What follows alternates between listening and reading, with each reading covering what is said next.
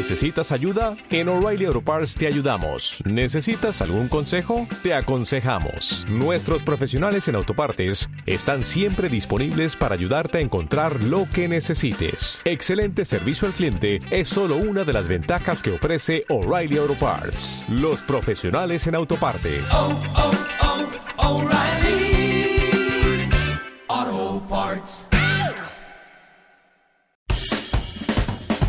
Bienvenido a Te Quiero Dinero, tu programa de finanzas personales, negocios y emprendimiento.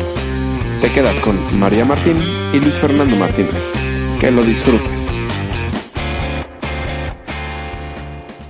Excelente noche, bienvenidos a Te Quiero Dinero su programa de finanzas personales, negocios y emprendimiento. Mi nombre es Luis Fernando Martínez, es un placer estar con ustedes como cada miércoles y me acompaña María Martín. María, ¿cómo estás? Muy buenas noches a todos, bienvenidos a un programa más Te Quiero Dinero, como cada miércoles a las 9 de la noche. Y pues antes de que eh, en lo que se va conectando la gente, vamos a recordar redes sociales, como todos los miércoles en la parte primera del programa, y les recordamos que son Facebook, Twitter e Instagram como arroba te quiero dinero. Pueden encontrar algunos expresos financieros también en el canal de YouTube, que vamos a estar metiéndole más material en, eh, próximamente. Tienen también el blog ahí como te quiero dinero, blogspot. Tienen eh, podcast en iBox y en iTunes, que no pueden quejarse de que no tengan material de educación financiera, ¿verdad? Y sí, y como le decía María, pues al final es cuestiones de educación financiera. Lo que tratamos de hacer siempre en Te Quiero Dinero es compartir información de valor ¿Para qué? Para que tú puedas eh, mejorar tus finanzas. Si es que quieres emprender, puedas hacerlo de la manera más sencilla. Y bueno, al final la idea es siempre esa, que mejores en cuestión de dinero. Y recuerda, se llama Te Quiero Dinero. Recuerden también que tienen el chat, ya sea de Proyectate o eh, las personas que nos están escuchando por Facebook, también tienen el chat de Facebook para dejarnos preguntas y comentarios. Y que próximamente, el día 7 de noviembre, tenemos una plática informativa de libre acceso, pero que requiere registro porque hay cupo limitado, del tema de fondos perdidos, de cómo financiar eh, proyectos o hacer crecer tu negocio. Eso es algo que al final eh, mucha gente nos lo ha estado pidiendo, oye, ¿cómo le puedo hacer para financiar mi proyecto? ¿Cómo bajo fondos del gobierno? ¿Cómo le hago? En algún momento tuvimos invitado a Héctor Guillén y él nos contaba un poquito pues como de las cosas que hay que hacer. De hecho, la charla informativa es eh, directamente con Héctor a través de Te Quiero Dinero. Entonces, si requieres una entrada para poder financiar algún proyecto o para saber si tu proyecto es financiable, pues eh, tienes ahí en los eventos de Te Quiero Dinero, justo puedes entrar y entonces poder eh, registrarte para esta parte del evento porque el cupo es limitado, como lo decía María. Sí, recuerden también que simplemente como dato informativo, el tema de fondos perdidos al final es una subvención o financiamiento, no es un préstamo, es decir, es dinero que de alguna manera no tienes que regresar si demuestras que eh, lo gastaste en aquel, aquella parte del proyecto por el cual bajabas ese capital, ¿no? Con un comprobable, un entregable, una factura, tú compruebas eso y no tienes que regresar ese capital, entonces es maravilloso para ayudar a crecer eh, tu negocio o de alguna forma eh, generar esa idea que de alguna manera está rondando en tu mente y que lo que te falta es capital para llevarla a cabo.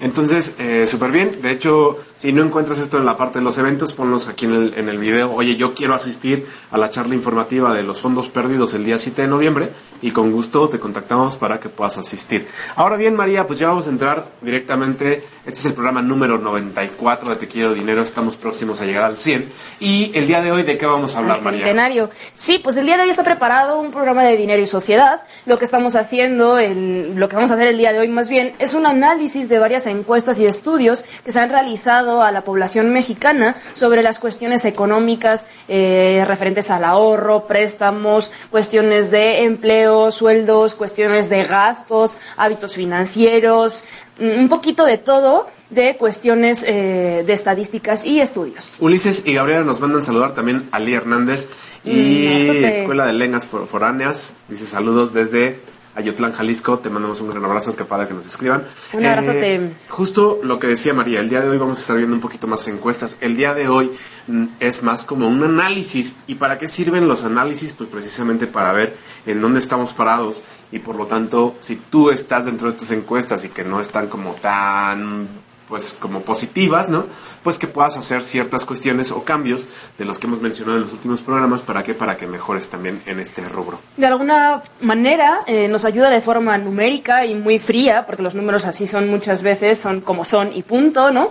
Entonces nos da un, un, eh, una perspectiva de la sociedad en la que estamos viviendo aquí en México, en qué parte de la población nos encontramos nosotros y si esta, esta corriente va hacia positivo hacia negativo para que nosotros hagamos un cambio, ¿no? El, el, muchas cuando hay, ha habido publicaciones ahí en la página de Te Quiero Dinero de estadísticas no tan buenas, ponemos el hashtag de cambia estadísticas, ¿no? Realmente tú eres el que puedes hacer como diferencias y decir en qué rango de las estadísticas quieres estar para empezar a aumentar las... Hashtag, el poder está en ti. El poder está en ti. Pues muy bien. Entonces, eh, pues tratamos de ordenar un poquito las encuestas. Al final son muchas.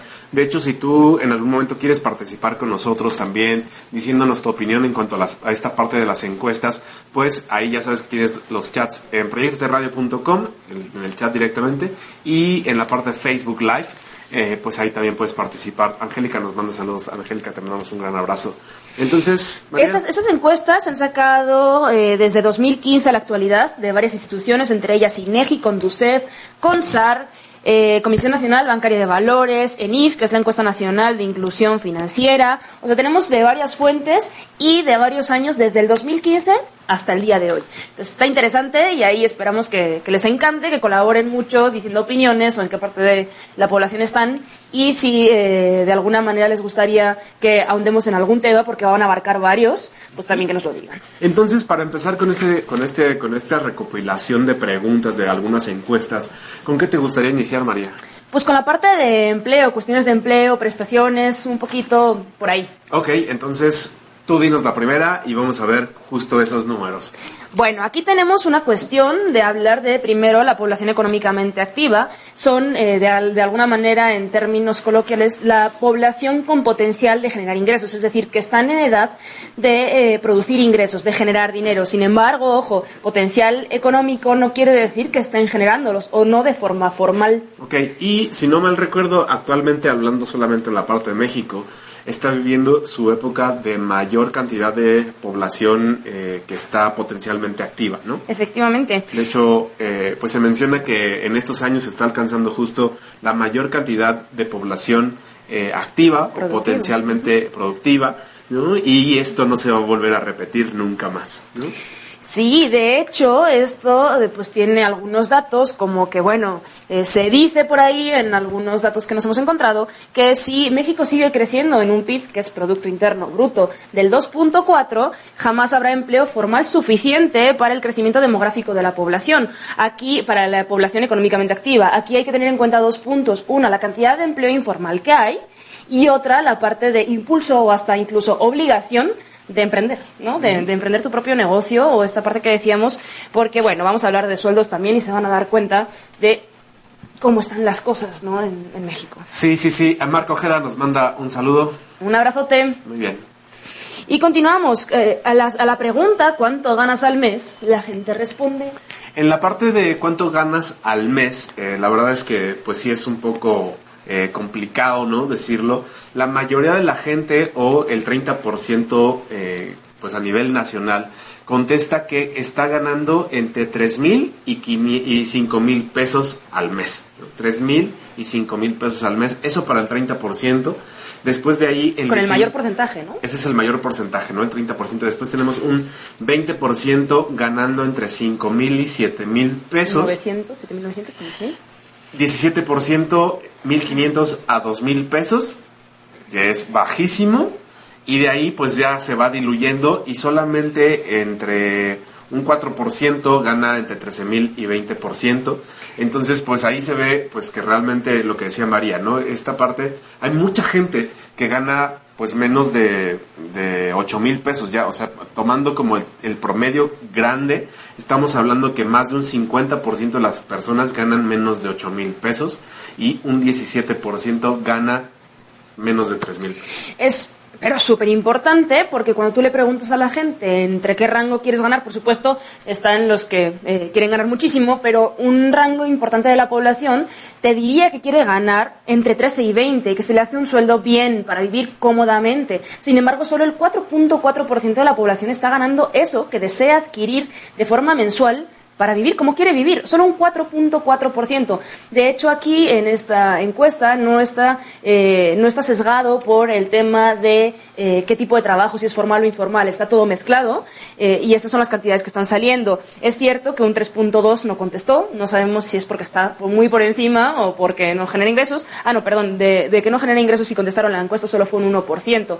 Aquí también hay un diferencial importante entre hombres y mujeres que quizás sería importante profundizar un poco más para ver las diferencias de, sueldos entre eh, géneros, sin embargo, pues el día de hoy no nos da para tanto, ¿no? No, pero en general es muy parecido la diferencia hombres y mujeres. Por el tiempo no vamos a hacer las divisiones en las diferentes encuestas que tenemos, pero bueno, es como para que vayamos teniendo una radiografía y veamos lo importante que es pues hacer como varias actividades a veces, ¿no?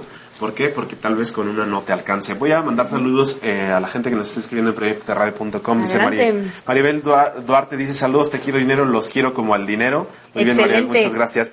Eh, Aida dice, y lo de los migrantes, ¿no? Estamos muy mal. Bueno, eso también el tema de los migrantes ahora mismo está muy sonado. Karina García, saludos. ¿Están hablando de dinero? ¿De qué tipo o qué hacen? Pues el día de hoy estamos hablando de dinero y sociedad, es decir, como todo este comportamiento de la parte de dinero a través de la sociedad ¿Qué sale a través de encuestas? Siempre hablamos de dinero, pero vemos de qué manera conecta con las diferentes áreas eh, de la vida o diferentes temas, pero siempre tenemos relación de eh, empleo y dinero, mujeres y dinero, creencias y dinero, todo. Súper. Adriana Mireles dice saludos chicos, como siempre, aquí esperándolos. Bueno, más bien yo me conecté apenas, pero atenta. Súper Adriana, te mandamos un gran saludo. Nora Aldama dice saludos, los salarios en México son pésimos, pero si hay trabajo solo hay que encontrarlos. Sí, pues justo es lo que estamos como analizando, ¿no? Pero bueno, la idea es no quedarte donde estás, siempre tratar de mejorar y pues aportar valor. Eso al final lo veíamos eh, eh, hace unas semanas, ¿no? La parte de aportar valor generalmente te ayuda a generar más ingresos. Guadalupe Ortega, por eso, es por eso tanto emprendimiento, antes era vender, vendedor o marchante, hoy es emprendimiento, no nos queda de otra. Pues sí. Sí, de hecho, un abrazote ahí a Ivette y a Silvia Oliver que nos están viendo por Facebook. También. Pues bien, veíamos justo eh, la parte de, de los ingresos, ¿no? Eh, en dónde se encuentra el promedio o la mayor cantidad de personas en México. Vamos a avanzar, María, pero si no nos Sí, y hablando precisamente de esta parte de empleo y pegado a la parte de sueldos o cuánto ganas, viene la parte de prestaciones. Realmente no hemos entrado como muy a profundidad en todas las prestaciones, pero sí en una en concreto, que es la cuestión de servicios médicos, ¿no? Si tienen o no tienen derechos a servicios médicos y de qué tipo son. Aquí sí no hay tanta diferencia entre hombres y mujeres y lo que contesta la gente es... De las personas que, que fueron entrevistadas para esta encuesta, que esta encuesta es de la Comisión Nacional Bancaria de Valores, eh, dice que el 26% de las personas no tiene un servicio médico como tal, eh, un 36% tiene IMSS o Seguro Social, un 27% tiene la parte del Seguro Popular esta parte del seguro popular es lo que eh, se estuvo promoviendo mucho durante la administración de Felipe Calderón. Y pues bueno, ahí están los tres rubros más fuertes, ¿no? 36% IMSS, 27% seguro popular, 26% no tiene servicio médico y 0.2% no tiene ni idea. Ni siquiera sabe si tiene o no tiene servicio sanitario. Cuéntanos tú dónde estás. ¿Tienes actualmente IMSS? ¿Tienes eh, seguro popular? ¿O no tienes ningún tipo de servicio médico? De hecho, por ejemplo, también un 1.4%, nada más un 1.4%, eh, comenta tener un seguro privado, un seguro privado de gastos médicos, probablemente un gastos médicos mayores, solo un 1.4% de la población.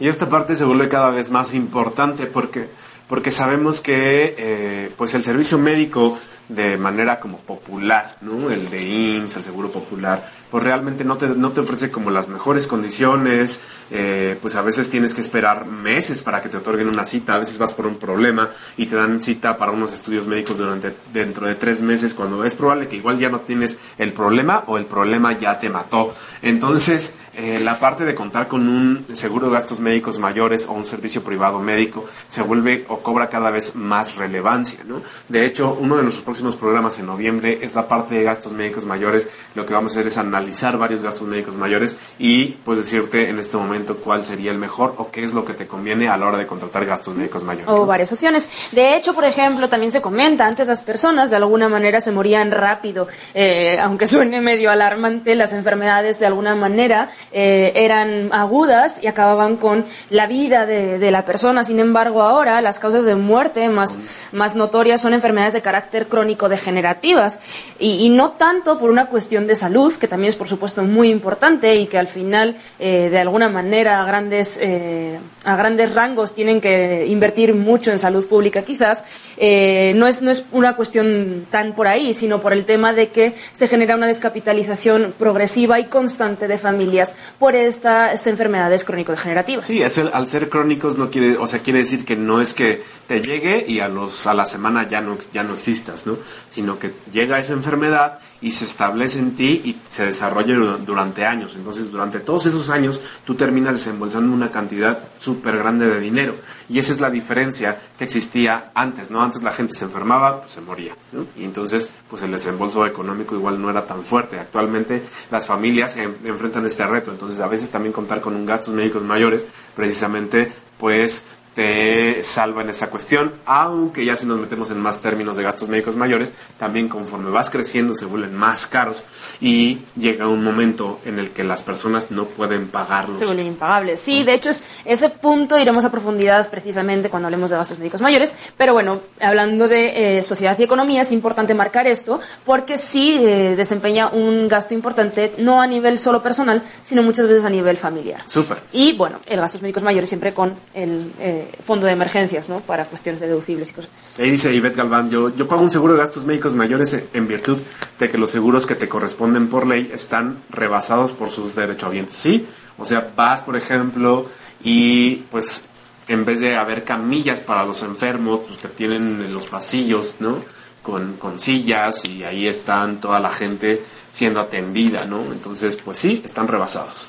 Me tocó ver en algún momento un señorcito que se había caído en la salida de, del metro y eh, pidieron ambulancia y como no llegaba tuvieron que llevárselo en Uber, en un, en un carro que lo tuvieron que doblar cuando le dolía la espalda por todos lados. Entonces, bueno, en fin, cosas que, que te toca ver por ahí y que te das cuenta de, de cómo están las cosas, ¿no? Uh -huh, uh -huh. Entonces, María, ¿con qué seguimos? Bueno, continuando con esta parte de educación financiera y hábitos de consumo, por englobarlo en, de alguna manera en, en grupos, porque bueno, muchas cosas están muy mezcladas en, en las encuestas que hemos visto, pero por tratar de encasillarlo un poco, vamos a hablar un poco del tema de controles y presupuesto. ¿Qué tanto la gente tiene cultura para eh, el, cultura de presupuestar o de registrar los gastos? De, de hecho, esta parte es súper interesante. Nosotros cuando empezamos con la parte de Te Quiero Dinero en los primeros programas, salíamos a la calle y hacíamos encuestas, ¿no? Después ya lo dejamos de hacer por tiempo. Pero eh, también esta fue una de las preguntas que nosotros hicimos y era, ¿usted lleva un registro de sus gastos o una cuenta de sus gastos? Y en ese entonces, cuando nosotros lo hicimos, no tenemos como tal una estadística, pero, pero la muchísimo. mayoría de la gente decía que sí. Y en esta encuesta, que es justo de, de la Comisión Nacional Bancaria de Valores, el 63.4 de los encuestados respondió que no. Y solamente el 36.6% respondió que sí. Sin embargo... Sin embargo, hay otra pregunta que dice, perfecto, eh, usted lleva el registro de sus gastos, perfecto. Este registro, ¿cómo lo lleva?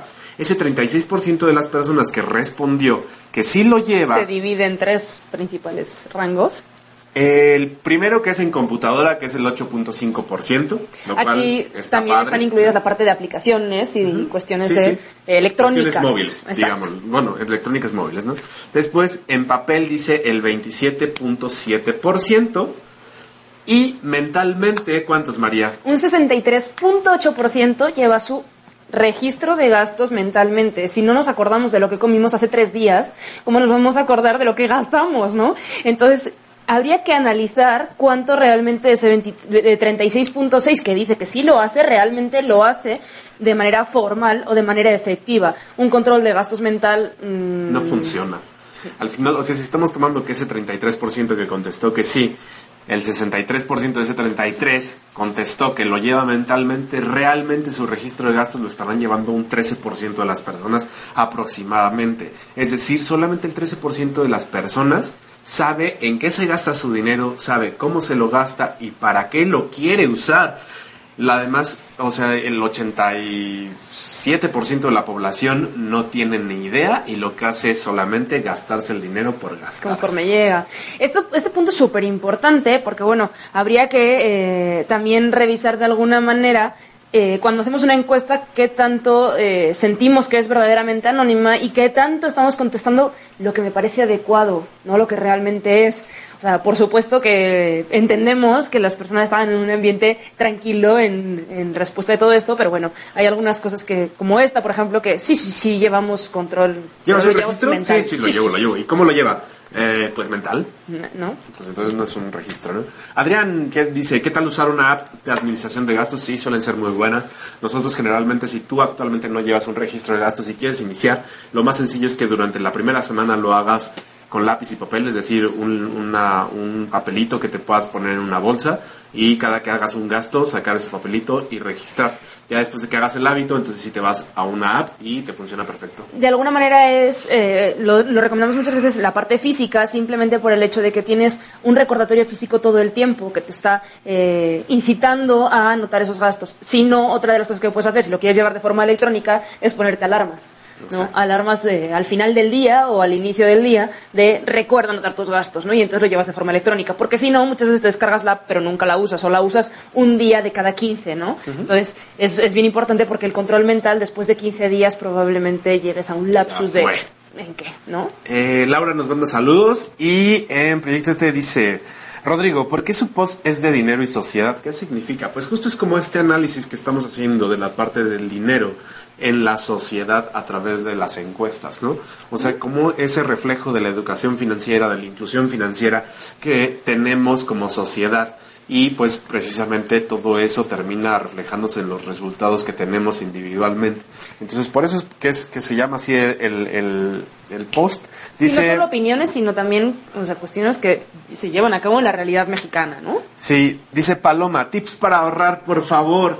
Pues eh, ya hemos dado bastantes tips para ahorrar, ¿no? Siempre nos encanta el tema de ahorro, de hecho creo que es el que más nos encanta. Sí, el día de hoy no, no lo vamos a dedicar a dar tips de ahorro, es verdad, pero puedes entrar a ibox.com y ahí puedes encontrar todos los podcasts de Te Quiero Dinero y entonces eh, pues ahí tienes varios con tips para ahorrar, ¿no? Sin ningún problema. De hecho, si tienes hijos, viene también el de mini finanzas y ese está increíble para aprender a ahorrar. Que además Mini Finanzas estaba dividido en dos. Bueno, es que hay que hacer ahí un buen resumen. Ahí en el programa especial número 100 yo creo que vamos a hacer un especial de compilación de todo Sí. lo que dimos. Germán Domínguez dice, podrían hablar de criptomonedas, te prometemos, te prometemos hacer o ponerlo también en la lista la parte de criptomonedas. Sí, ya te urge saber más de criptomonedas. Actualmente en, el, en todo el repertorio de podcast de Te Quiero Dinero encuentras dos. Uno que está dedicado solamente a la parte de Bitcoin, eh, donde tuvimos eh, a José Rodríguez, que es el director de pagos de Bitso, que es actualmente el exchange de, de Bitcoin más grande en México. Y también tenemos otro en el cual solamente, bueno, hablamos de criptomonedas y fraudes. Entonces puedes ir y buscarlos. Excelente. Y si no, a ver si eh, nos damos el tiempo. Te, eh, queremos prometer que vamos a meter mucho más contenido en la parte de expresos financieros para dar pequeñas capsulitas también de esta parte de criptomonedas. Y dice Ernesto Fernández, saludos chicos, como siempre, un gusto sintonizarlos. Ahorrar, prevenir es algo que aquí no tenemos en México. Sí, es verdad, de hecho, ahorita Cambio vamos a llegar también ¿no? a la parte de estadísticas de ese tema, ¿no? Perfecto. Ahora bien, eh, bueno, tenemos personas que lleva registro de gastos, no sabemos cuántos se llevan presupuesto, pero la siguiente pregunta que nos pareció interesante es eh, si hacían fuera del presupuesto, si hacían compras fuera del presupuesto, o sea, es decir, tú tienes un presupuesto y gastas fuera del presupuesto y la gente dice... El 36% dice que algunas veces, ¿no?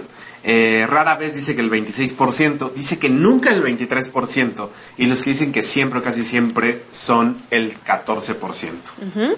Tenemos un siempre, casi siempre del 14, una veces del 62, ese a veces habría que medir qué tan frecuente es ese a veces, y solo un 23.8% confiesa que jamás se sale de su presupuesto. Y pues bueno, ¿no? Entonces, eso es como, pues al final lo que decía María, ¿no? Muchas veces las personas en encuestas terminan contestando eh, lo que creen que es lo correcto, ¿no?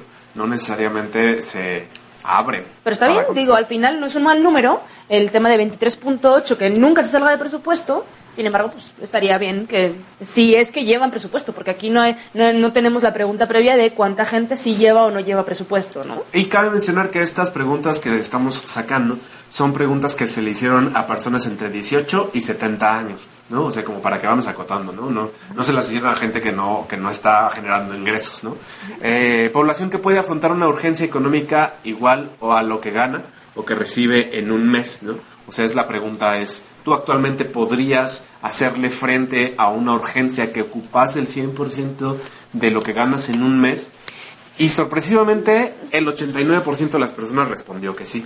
Porque muchas veces cuando estás en una emergencia ves cómo le haces, pero le haces y sales, ¿no? Eh, lo hemos dicho muchas veces, finalmente cuestiones de emergencia o imprevistos van a aparecer siempre en tu vida y curiosamente siempre sales de ellos. O sea, tenemos una capacidad maravillosa de adaptación y de resolución de conflictos. Ahora bien, necesitamos muchas veces esa presión para movernos del lugar y no debería ser. Ahora vamos a ver eh, de qué maneras las personas que dicen que sí, ese 89% eh, por ciento que dice que sí, en cómo lo resuelve, cuáles son los mecanismos eh, por los cuales las personas están resolviendo estas situaciones de emergencias. Y entonces la gente a esta cuestión de, ok, pues si tuvieses esa urgencia que ocupas el 100% de tu ingreso, ¿cómo le harías, no? Eh, ¿Cómo harías como para sacar adelante esta parte? Y el 79% de las personas refirió que lo haría a través de un préstamo de familiares, amigos o conocidos. Es decir, que la mayoría de las personas realmente no podría enfrentarlos, ¿no? Lo que haría sería pedir un préstamo. También otro punto es que muchas, eh, algunas personas dijeron un 44.4%. Lo que ocurre es que aquí eh, no suma el 100% porque, hay personas que... responder varias. Exacto, que lleva eh, varias, varias respuestas, ¿no? Multirespuesta. Un 44.4% dice que tendría ahorros para solventarlo.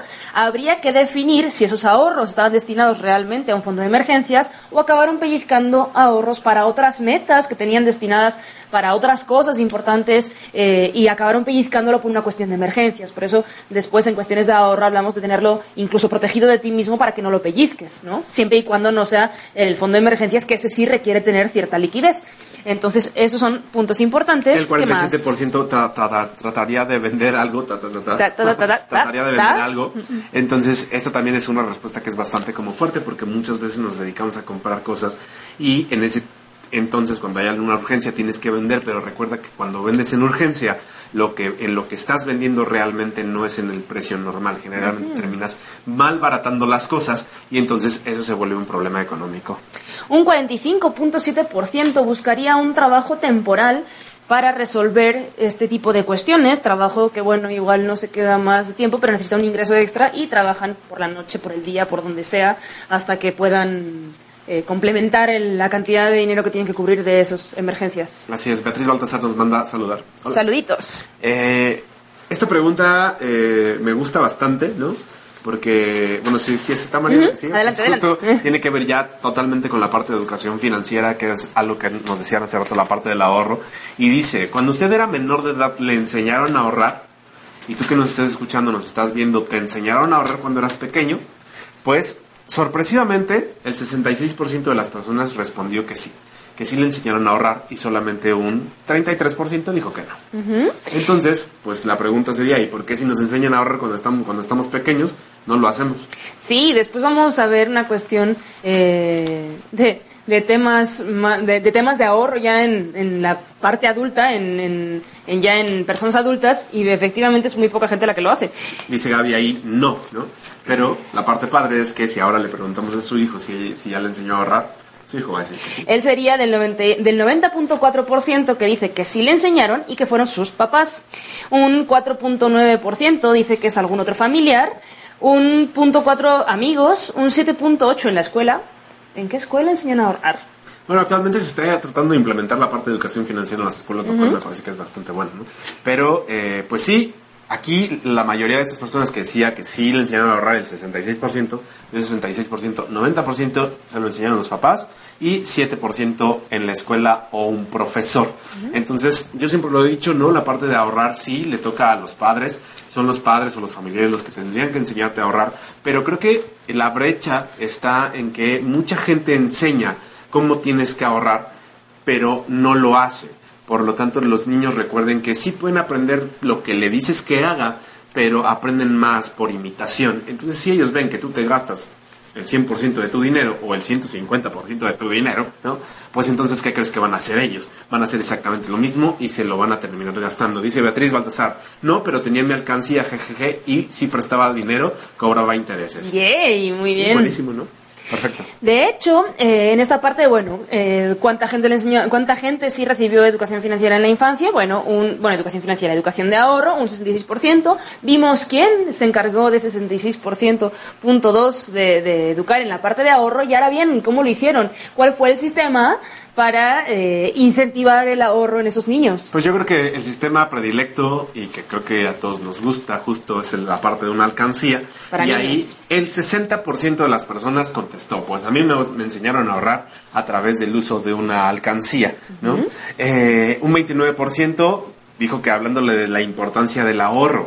Y ahí empiezan otra vez las cuestiones, ¿no? Pues sí, me puedes hablar de las cuestiones, de las importancias del ahorro, pero si no me enseñas a ahorrar realmente, Claro. entonces no lo voy a hacer. Está, está importante eso porque de ese 66.2, si un 29.8 fue hablando de, lo que, de que era simplemente importante, simplemente hablando, pero no con un sistema que lo llevase a cabo, es probablemente eh, mucha de la causa que la gente cuando preguntas ahí fuera si es importante ahorrar en su etapa adulta te dicen que sí, Sí. pero mucha gente de esa gente que dice que sí, no lo hace. y solamente un 14% le enseñaron a través del ejemplo.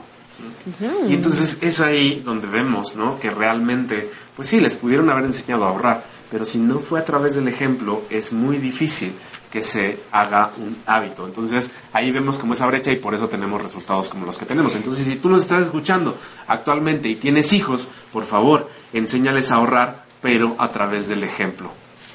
Dice, dice jiji, Gaby. Santi eh, tiene un nuevo oficio, saca a pasear a Milo, perrito, y es feliz porque eh, lo deja en su cuenta por el cajero. Esto lo motiva mucho porque dice que solo los adultos lo hacen. Exacto. De hecho, sí, otro de los sistemas que está aquí con menos porcentaje, por eso nos lo habíamos comentado, es que un 8.1 eh, recibe una cuenta de ahorros del banco que abre con un familiar. También es muy importante y lo hemos comentado ahí en el, en el capítulo de minifinanzas, en esos dos episodios, se platicó de que si vas a abrir una cuenta para un niño se lo hagas saber, lo hagas partícipe de la apertura de la cuenta, lo lleves a sacar como sus estados de cuenta, le expliques, ¿no? A veces eh, puede ser muy, muy complicado incluso para un adulto a veces analizar estados de cuenta, ¿verdad? Sin embargo, eh, que el niño se vaya famili- familiarizando con todo esto eh, lo hace mucho más cercano y mucho más cálido. También, de hecho, eh, y sorpresivamente, hay un 6.7% que enseñó a sus pequeños eh, a ahorrar con cuestión de metas. Es súper interesante y es algo que también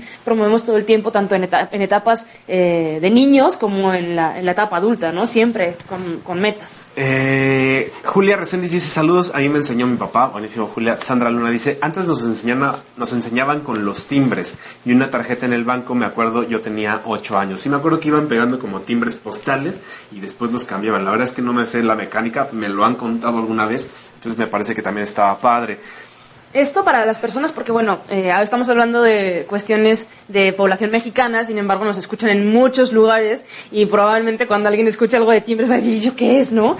Lo- De hecho, sorpresivamente hay mucha gente que nos escucha en Japón los podcasts, ¿no? Entonces, pues saludos, si tú estás en Japón actualmente. nos hablamos tan rápido que se nos tiende hasta en chino. Entonces está padre. Azul dice, antes yo tenía 47 años y sí me enseñaron a ahorrar, me llevaron a mi infancia. Yo vendía todo de mis juguetes y ahorraba ese dinero. Pues. Sí. Qué padre. Increíble. Qué Súper. bueno. Entonces, eh, seguimos avanzando. Ya tenemos, tenemos, ahí la parte de como- compras. Sí, perfecto. Tenemos ahí ya, bueno, Vamos pasando. avanzando, vamos avanzando en términos de educación financiera, ¿no? Eh, actualmente todavía en México se ocupa una forma de pago pues muy grande que de una u otra manera se está tratando de minimizar, ¿no? Cada vez tratamos de pagar más en electrónico, más con tarjeta y tal, tal, tal. Pero la pregunta dice, cuando realizas compras, ¿qué forma de pago utilizas con más frecuencia? Y para nuestro, o sea, para sorpresa nuestra, ¿no? Creo que eh, pues todo te, te, te va como mostrando diferentes cuestiones para nuestra sorpresa. Aún el 92% de las compras que se hacen habiendo en México, ¿no? O haciéndose en México, se hacen con efectivo. ¿no? Con Ahí- efectivo, Adrián.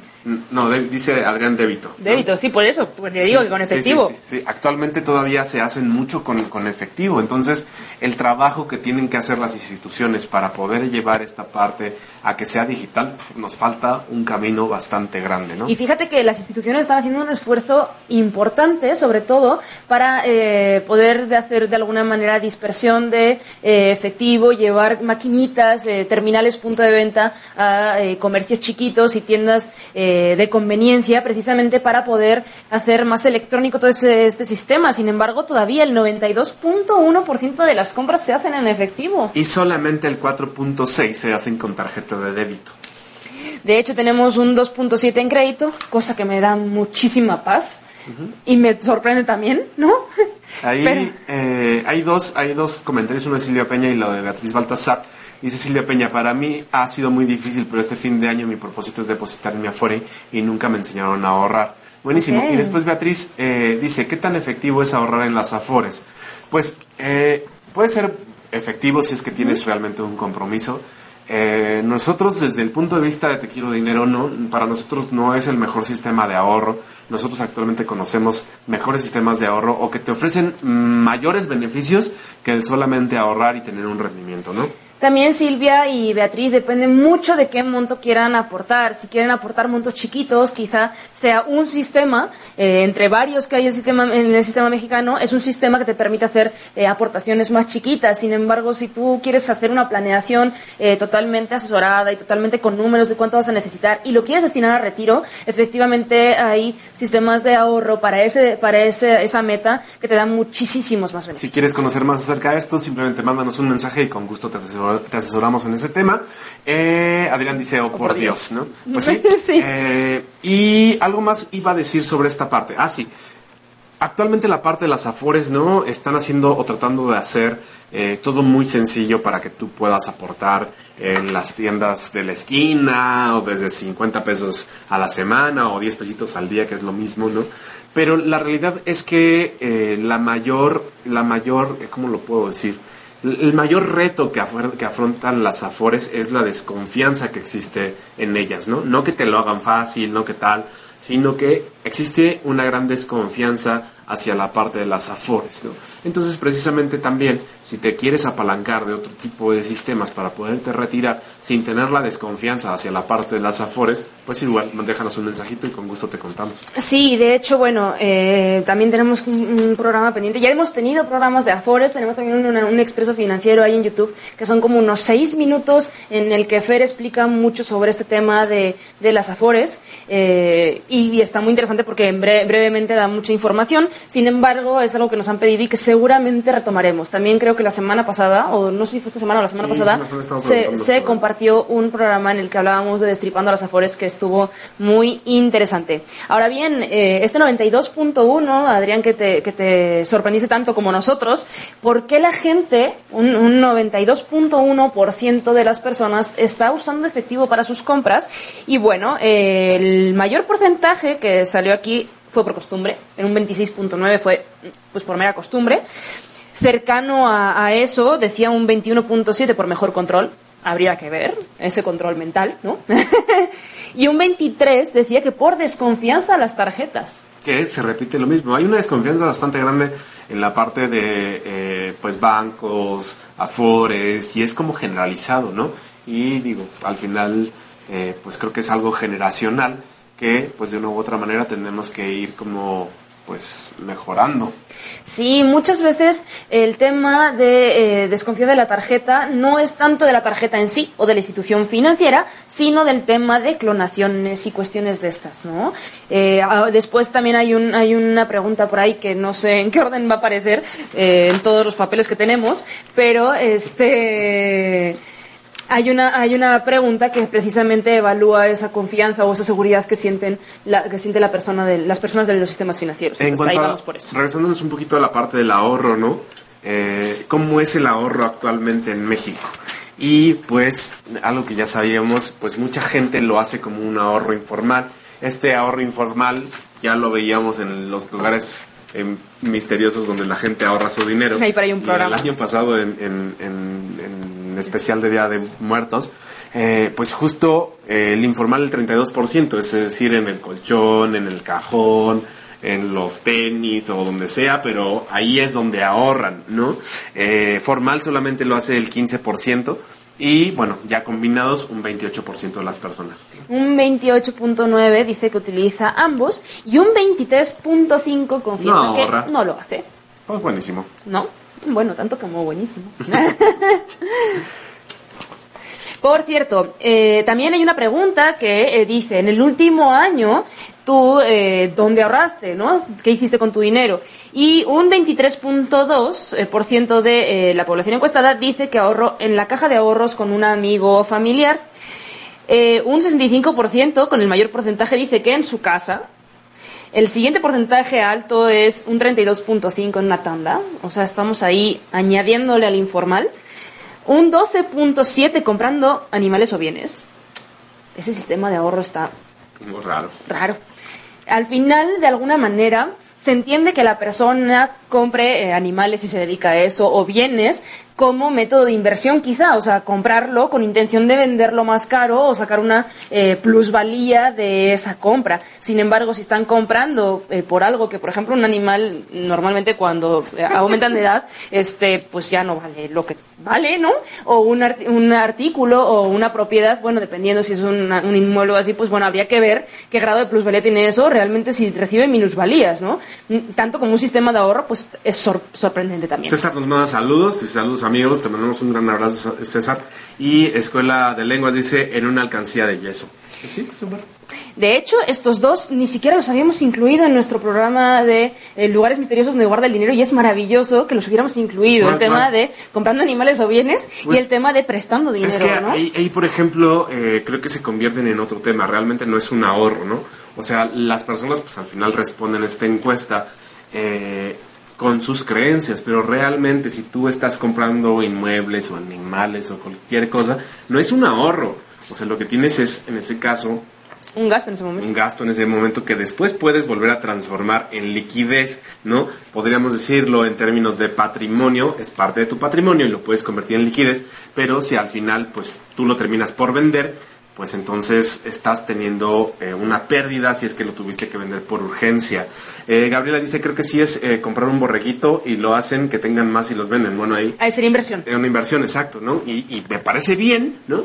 Pero al final no es un tema de ahorro, sino más bien una eh, inversión, exacto, como Exacto. lo pone Gaby ahora, Ahí hay ¿no? que, hay que, habría que eh, dividir eh, o hacer entender de alguna manera que eso está en el rango más de inversiones que de ahorro y que habría que contemplar eh, tener una cuestión de liquidez, una- un ahorro en liquidez, ¿no? En Proyecto te dice Norma Angélica, ¿podrían hablar de las flores de la abundancia? Sí, te puedo hablar de las flores de la abundancia, de hecho ya tenemos un Pero no programa de vamos a las de estafas, pero solamente te puedo decir es, ten mucho cuidado, no ingresen a los flores, a las telares, a las cosas de la abundancia, sí, castillos y todo. sí. Son fraudes, Redes. son esquemas Ponzi y lo único que puedes hacer es perder tu dinero o que hagas perder el dinero de muchas otras personas. Sí, que igual está muy rudo decirlo así, pero pues sí hemos tenido experiencias cercanas de gente que queremos mucho que de alguna manera pues, ha caído en esas cosas y preguntan cuando ya cayeron, no antes. Entonces, este, sí, la recomendación es revisa muy bien si, si vas a hacerlo, eh, asume los riesgos y si lo dudas no lo hagas, ¿no? Sí, no, tengan mucho cuidado, existen muchas y cada vez salen más y más. ¿Por qué? Porque las otras van quebrando y entonces después sacan eh, pues nombres rebuscados, pero es exactamente lo mismo. son pirámides. La misma puerca revocada. Sí. Y bueno, ahora bien, de estas personas que de alguna manera durante el último año utilizaron todos estos sistemas para ahorrar su dinero, ¿en qué lo gastaron? ¿En qué gastaron sus ahorros en el pasado año? Y esta, esta respuesta a mí también me sorprendió mucho porque si te la pasas ahorrando durante un año, ¿para qué te lo vas a gastar? O sea, ¿en qué te lo vas a gastar? Y el 37% de las personas respondieron que para comida, para gastos personales o para el pago de servicios. Sí, yo ahí tengo una nota, ¿no? Yo, yo tengo una nota en la que me, me pongo, ¿realmente entonces es un ahorro o estás viviendo al día? ¿Estás guardando para pagarlo del siguiente mes? Simplemente estás atrasando un mes de gasto o un año de gasto. O sea, mm, Hay gente que, por ejemplo, ahorra para poder pagar la cena de fin de año. Y entonces, pues también, o sea, ¿realmente vale la pena gastarte todo tu dinero en la cena de fin de año? También, eh, bueno, hay gente que Digo, sí, no sí, sé, sí se, sí se hace por- inteligente, es esta parte que quizá también pueda tener que ver, porque claro, obviamente hay que ver la profundidad de la respuesta, eh, o por qué una persona respondió, la, la- la misma persona, o dos personas diferentes, perdón, pudo eh, tener la misma respuesta, pero pensando de diferente manera. Eh, la verdad es que el otro día tuve una asesoría con una chica que me decía, bueno, es que yo sí guardo para pagar mis servicios de forma anual, por ejemplo, el teléfono, cosas así, de forma anual, y me quito de ese gasto. Bueno, digo, quizá pudiera ser, o membresía del gimnasio y pago la anualidad en vez de mes a mes y entonces me sale más barato. Bueno, ¿no? No, no sé. Bueno, el segundo rubro más fuerte fue el de atender emergencias o imprevistos, lo cual me parece, pues sí, al final es parte de tu fondo de emergencias. Fondo de Es el emergencias. 20% de las personas los que re- respondieron esto. Y de ahí el 18% pues para comprar, reparar, remodelar, etcétera, etcétera, la casa o los vehículos. propiedades. Ujú. También tenemos una cuestión importante que eh, vamos, a, vamos a revisar en próximos programas. Un 17% en costos de educación, eh, educación de los hijos, pues sí es un costo importante y mucha gente eh, acaba ahorrando precisamente para cubrir eso. Finalmente también, justo como hablábamos con, con Gabriela, creo que en el, en el eh, programa pasado le tenemos prometido el tema de ahorros educacionales, que también está programado para noviembre y hablaremos para que ese ahorro esté totalmente dirigido a eso. Escuela de, Lenguas Forenas justo nos dice que yo creo que sí ha visto el programa de las seis cuentas mágicas del ahorro de Te Quiero Dinero, porque dice en pagar deudas, otra para vacaciones, otro porcentaje para apalancamiento, otro para pagos de aguinaldos y vacaciones a nuestros Colaboradores. Exacto, ¿no? Entonces dice. Y Gabriela dice, sí, ya tengo el dinero y con tanto sacrificio y esfuerzo, mejor ceno algo más sencillo. Sí. Mira, sí, de hecho, ahí que lo que nos decía eh, Escuela de Idiomas, tenemos aquí que eh, un 8.8 lo gasta para vacaciones o fiestas. Aquí en fiestas incluyen 15 años, bodas, etcétera. Creo que tendrían que guardar mucho más para eso. Este, también dice eh, un 3.4 iniciar un negocio. Y también tenemos mm, mm, para pago de deudas. No, no tenemos pago de deudas aquí. Pues pero bueno. sí, pero sí está en otra, en otra, en otra respuesta esa Pues parte de pago de deudas. Entonces, eh, pues estas, estas respuestas a mí me encantan, ¿no? Te, da, te, da, te da como mucha, mucha perspectiva de dónde estamos parados actualmente, ¿no? Y hacia dónde podríamos seguir avanzando. Eh, esta me parece que ya la dijiste, ¿no? Esta Sí, parte ahí, de- ahí, ahí va la, justo la... Ah, no. Mm, mm, mm. Sí, esa ya la dijimos. Muy bien. Eh, hay un comentario en Facebook. Si quieres, aviéntatelo, María. Sí, tenemos ahí a Beatriz que nos dice, las metas son importantes, pienso que te motivan, creo que hay cosas que uno puede omitir también para ahorrar, eh, evitar comprar cosas eh, caras que en realidad pueden ser más baratas. Efectivamente, lo hemos hablado en algunos otros programas, muchas veces eh, no se trata de que te limites todo el tiempo hoy, que tengas tus satisfacciones, pero quizá que de alguna manera sacrifiques un poquito de hoy para tener una meta mucho más grande, ¿no? Quizá eh, en vez de irte a hacer una cena tan grande, haces una cena más chiquita, ¿no? Y de alguna manera guardas el restante para una meta mucho más importante que requiere de un capital fuerte para, para conseguirla, ¿no? Llámese casa, llámese un viaje, un año sabático, mm, no sé, un negocio, lo- tu retiro, ¿no? Cosas Exacto. verdaderamente importantes que requieren de... Nos quedan cinco minutos y nos quedan muchísimas preguntas, entonces me voy a pasar a un tema que es bien importante, que es la parte de retiro. No voy a hablar como tal de la parte de Afores, eh, pero sí de la parte de retiro, ¿no? Entonces, esta encuesta es de la CONSAR, es del 2017, y pues, bueno, la primera pregunta justo es esta de, ¿usted está acostumbrado a ahorrar de alguna manera? El 67% de las personas dicen que sí, el 33% dice que no. Ahora bien, ¿cuáles son los motivos por los que usted acostumbra a ahorrar? El 51% dice que acostumbra a ahorrar para emergencias o imprevistos, lo cual está bastante bien. Pero, por ejemplo, eh, para la parte del retiro, de estos 67% que dicen que sí están acostumbrados a ahorrar, solamente un 11% lo está haciendo para la parte de su retiro. Preocupante. Y ojo, este 11% que dice que está ahorrando por su retiro, ni siquiera sabemos si está ahorrando lo suficiente para su retiro, simplemente dice que está ahorrando, pero no sabemos si eso le va a alcanzar, ¿no? Entonces, eh, 15% lo hace para formar un patrimonio. Quizás sería muy interesante entrar, a profundidad con este tipo de eh, encuestas, pero en el área de eh, retiro en, otro programa. Coméntenos ahí si les está interesando, porque ya vamos a cerrar este programa, si les está interesando este tipo de análisis de encuestas o estudios de, de- de respuestas de la, de la población, para que continuemos haciendo otro, si realmente eh, sienten que es de valor tener cierta Información. información sobre esto, pues nos pongan ahí sí, que haya un segundo programa del, del mismo tema. Dice, ¿cuáles son los motivos por los que no acostumbra a ahorrar? ¿No? Esta también es una pregunta bastante fuerte porque muchas veces todos consideramos que ahorrar es importante, pero mucha gente no lo hace. Entonces, ¿cuáles son los motivos por los que no acostumbra a ahorrar? El 40% de la gente dice porque no me alcanza. Y pues bueno, si nos remontamos a la primera pregunta con la que abríamos el programa, de qué ingreso tiene, pues sí, es muy fácil que contesten porque no les alcanza.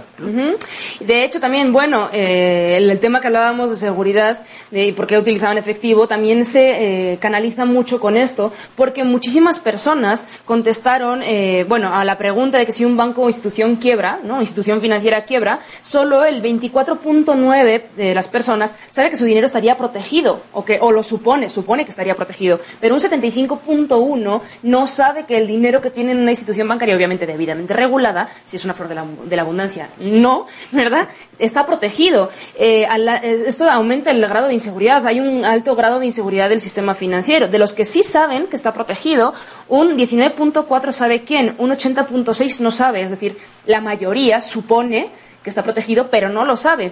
Si le preguntamos a este 19.4, eh, que aparentemente sabe eh, pues quién es, solo un 29.1 responde que el IPAP, un 7.2 pues el Fondo de Protección de la empresa o institución y un 63.7 dice otro. Entonces realmente los que saben son muy poquitos que su dinero, al menos en la parte de los bancos, está protegido por el IPAP. Entonces, habría que revisar si saben y no saben. Por supuesto, obviamente hay que dar muchísima información. Eh, a eso nos dedicamos en Te Quiero Dinero, entre muchas cosas, que la educación financiera se extienda de la manera mm, mayor posible, ¿no? Y, y que pues, tengan información sobre esto. Ya para cerrar las últimas dos preguntas, ¿a qué edad le gustaría retirarse o jubilarse y recibir una pensión? El 66% de las personas responden que 66 años o antes, no 60 años, perdón, 60 años o antes, es decir, la mayoría de la gente se quiere retirar joven y el 32% dice 65 años o más. El tema está cómo va a sustentar sus gastos durante su jubilación o su vejez. Dicen que de su pensión un 49%, pero si no están ahorrando es muy probable que no lo puedan hacer. De su ahorro personal el 35%, de su propio negocio contestan que un 7%, que no lo ha considerado el 7%, de sus hijos un 1% y pues bueno, eso se vuelve cada vez más preocupante. Sí, tenemos tenemos ahí una buena información respecto a esto. Seguramente en el próximo programa que hablemos de retiro y afores, que probablemente lo hagamos conjunto, el tema de afores y planes personales de retiro, o veremos cómo, metemos un poquito de toda esta información que nos ha quedado por. Porque, por ejemplo, hay una pregunta que dice, ¿usted sabe cuánto debe tener ahorrado para poderse retirar? Y el 76% de las personas dice que no sabe.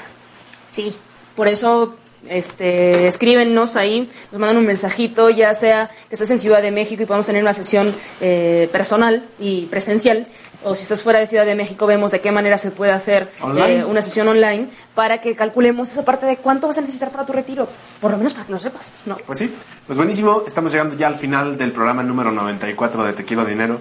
El día de hoy hablamos de dinero y sociedad. Recuerden nuestras redes sociales, Facebook, Twitter, Instagram, YouTube, nos encuentran como Te Quiero Dinero.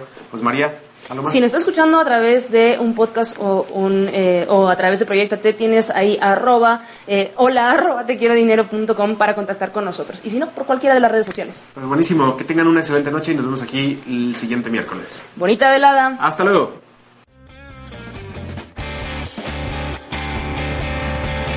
Esto ha sido el podcast de Te quiero dinero. Esperamos como cada semana haber compartido información de valor contigo. Nos escuchamos en el siguiente episodio de Te Quiero Dinero. Que tengas un excelente día, tarde o noche. Hasta luego.